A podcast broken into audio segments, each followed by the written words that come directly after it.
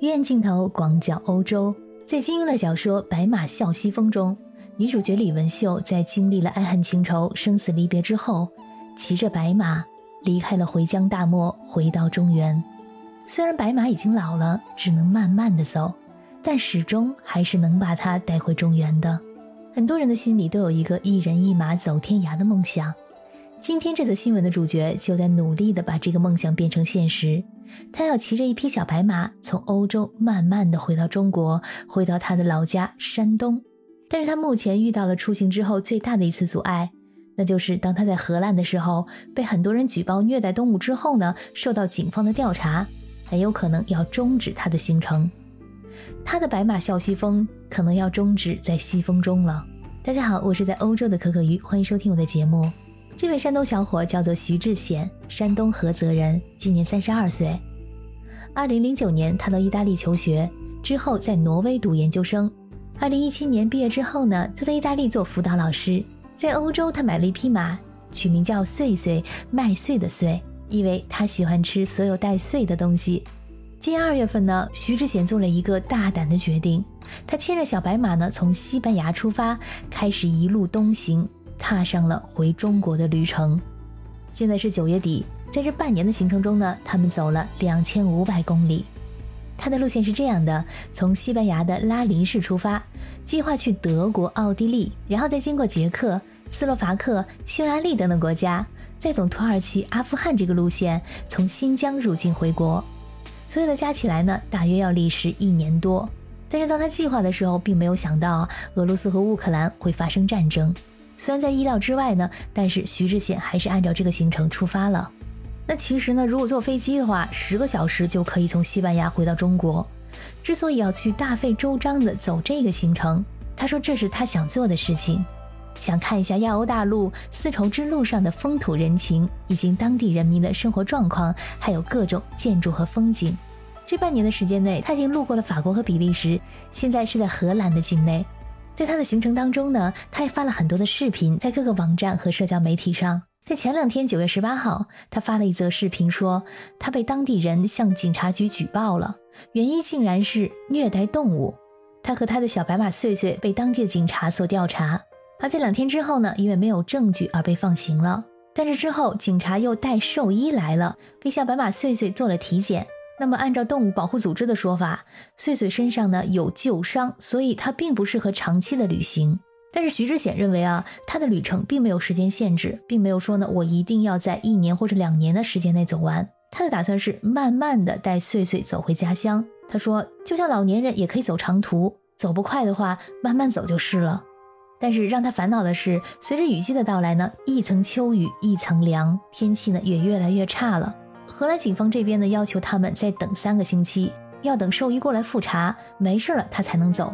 但兽医告诉他，警察这边接到了很多举报，所以有可能呢会把马没收，交给其他人。这让徐志显特别无奈。他说，如果说因此行程受阻的话，他只能选择提前结束旅行了。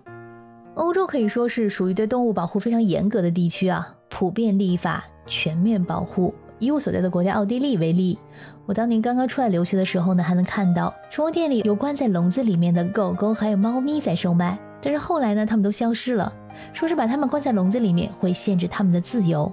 本人也养了一条小狗，但我刚刚开始养它的时候，经常给它穿小衣服。但这边呢，穿衣服的小狗并不多，所以每次带它出去都会吸引很多人的注意。有一次我在逛商场的时候呢，给他穿了一件很可爱的小外套，是带扣子的。这时候一个年纪很大的老太太啊，直接把我拦了下来。她跟我先客气了几句，哎，说这件衣服很好看。但是话音一转，说我这扣子啊，给他系得太紧，会让小狗呼吸困难。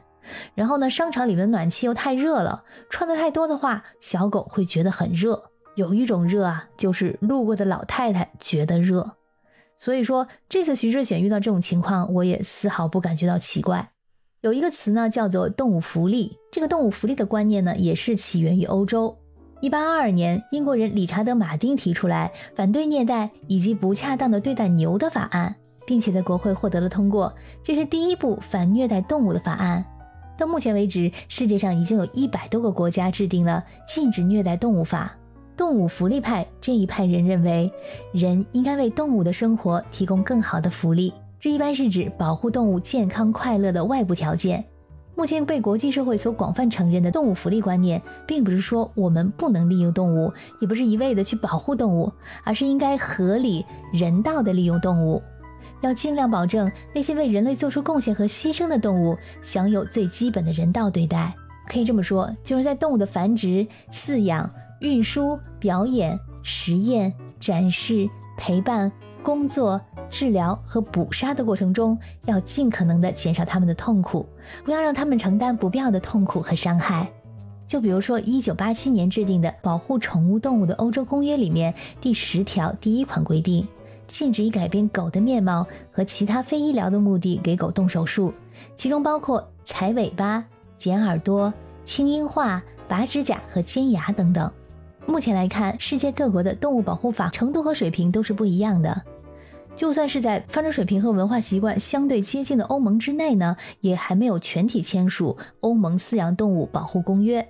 因为毕竟啊，那每个国家发展程度不一样，传统习惯也不一样，能给所以能给出来的福利水平也不一样，没办法一概而论。比如英国，它从二百多年前就开始提案善待动物，到如今呢，也出台了十多个法律，这也才达到了由专职人员无痛感的宰杀的程度。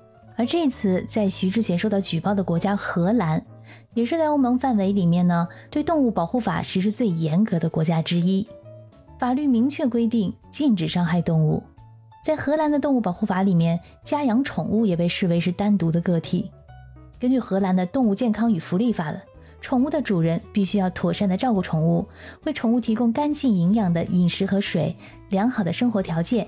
同时，在福利法中还明确指出一点啊，不允许对动物造成不必要的痛苦和伤害，例如强行把动物和它的父母分开，在没有获得法律的许可下擅自为动物进行手术等，这些都被归于虐待动物的行为。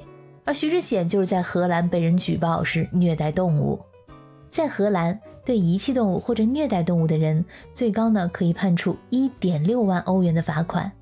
甚至在极端的情况下，会判处违法者入狱三年，而宠物呢将会被有关部门带走以及接管。